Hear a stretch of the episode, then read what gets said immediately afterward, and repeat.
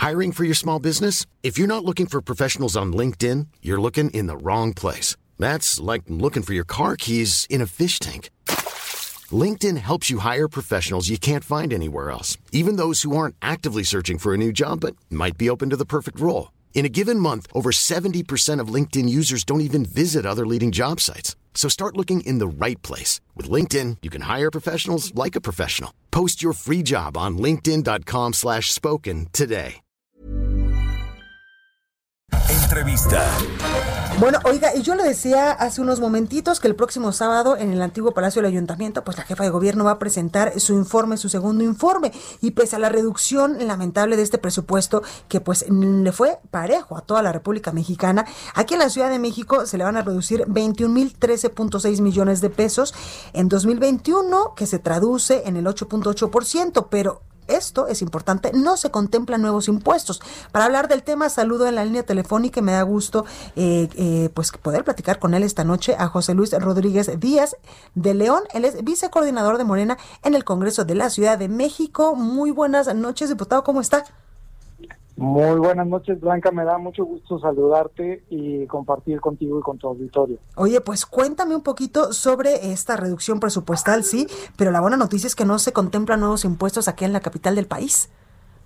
Bueno, eh, en efecto, no hay contemplados nuevos impuestos en la Ciudad de México, pero eh, pues es importante compartirles que tendremos un presupuesto con eh, reducciones muy importantes. Más de 21 mil millones de pesos eh, serán recortados para el ejercicio presupuestal 2021 y eso implica, bueno, pues que es la primera vez en más de 20 años que la Ciudad de México tiene una reducción presupuestal de esta naturaleza.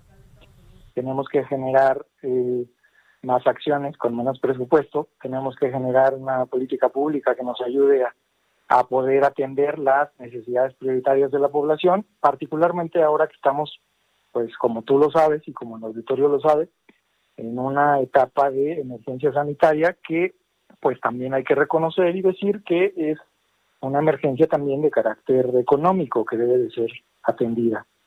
Totalmente. Oye, Dado, ¿y cómo le vamos a hacer, por ejemplo, con esta importante reducción para que la Ciudad de México pues siga funcionando en tiempo y forma?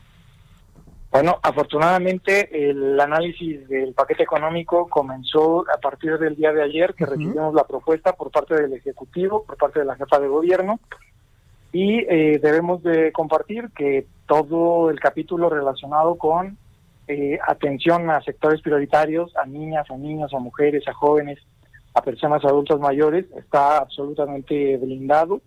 De alguna manera, la jefa de gobierno ha realizado ajustes importantes en distintas áreas que le permiten tener esa posibilidad de atención a los sectores que se consideran prioritarios por parte de nuestra constitución. Y bueno, tendremos la oportunidad, hay reducciones importantes en las alcaldías de la Ciudad de México, pero también salvaguardando en todo momento la posibilidad de la atención prioritaria y también eh, sectores que son clave, que tienen que ver con la seguridad, que tienen que ver con la procuración de justicia, y ahí es también donde está centrado pues el mayor de los esfuerzos. Claro, que además hay que decirlo, mucho se ha reconocido eh, este esfuerzo titánico que ha hecho la jefa de gobierno de la Ciudad de México, Claudia Sheinbaum, sobre todo en esta emergencia sanitaria, donde eh, pues ha, hecho, eh, como te digo, pues muchos esfuerzos, muchas estrategias para que la Ciudad de México pues no nos vaya tan mal. Bueno, pues es en efecto ha tenido un manejo de todos los días. La jefa de gobierno ha dado la información necesaria para que la población genere un esfuerzo, también es importante decirlo, es un llamado a que sea un esfuerzo colectivo. Si nos cuidamos eh, de manera individual, pues nos cuidamos todos.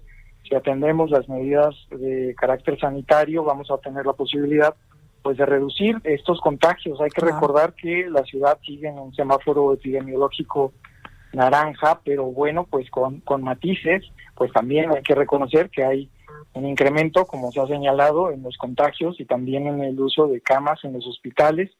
Y el llamado es para que generemos conciencia y nos quedemos en casa en la medida de lo posible y reforcemos las medidas sanitarias. El presupuesto que estamos analizando, pues también tiene un enfoque relacionado con eh, la salud de quienes habitamos. ¿Se redireccionarán recursos, diputado?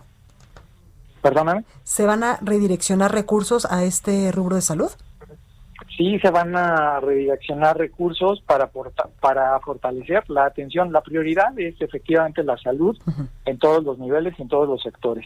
Hay acciones que tienen que ver eh, ahora con la posibilidad de seguir de la mano con eh, también el sector de salud de carácter privado, claro. que forma parte de la atención sanitaria en la Ciudad de México, la conversión de los hospitales y también la posibilidad de seguir atendiendo a quienes habitamos en esta, en esta ciudad. Claro. Diputado, por último, quiero preguntarle, el Congreso de la Ciudad de México, ¿qué ha hecho pues para ayudarnos en esta emergencia sanitaria a todos los que vivimos en la capital del país?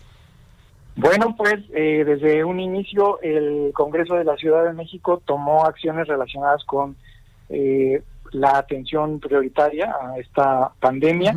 En principio, reasignando recursos públicos, generando una posibilidad de redireccionar más de 400 millones de pesos del propio Congreso y también la posibilidad de generar ajustes a diversas leyes, reformas claro. en el mes de septiembre para poder reformar la ley de austeridad, la eh, la posibilidad de facultar a la titular de la jefatura de gobierno de la Ciudad de México a realizar ajustes de manera directa en los presupuestos de las dependencias, de las secretarías, de las alcaldías, con la finalidad de tener la oportunidad y la posibilidad de priorizar la canalización de los recursos públicos en favor de eh, el tema de carácter sanitario. Claro, y es que literalmente que solo así, trabajando todos eh, bajo una misma directriz, es que podemos salir adelante de esta emergencia sanitaria. José Luis Rodríguez Díaz de León, vicecoordinador de Morena en el Congreso de la Ciudad de México, gracias por esta comunicación. Blanca, gracias a ti por la oportunidad y felicidades por los más de 46 millones ya de seguidores de El Heraldo. Muchísimas gracias, gracias diputado, cuídese mucho. Un abrazo, gracias. Gracias. ACAST powers the world's best podcasts. Here's a show that we recommend.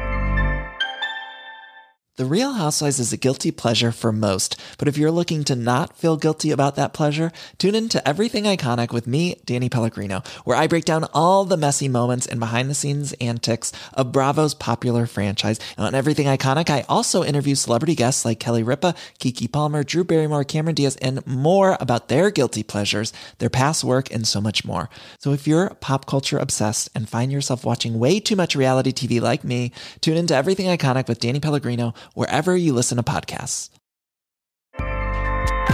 ACAST helps creators launch, grow, and monetize their podcasts everywhere. ACAST.com.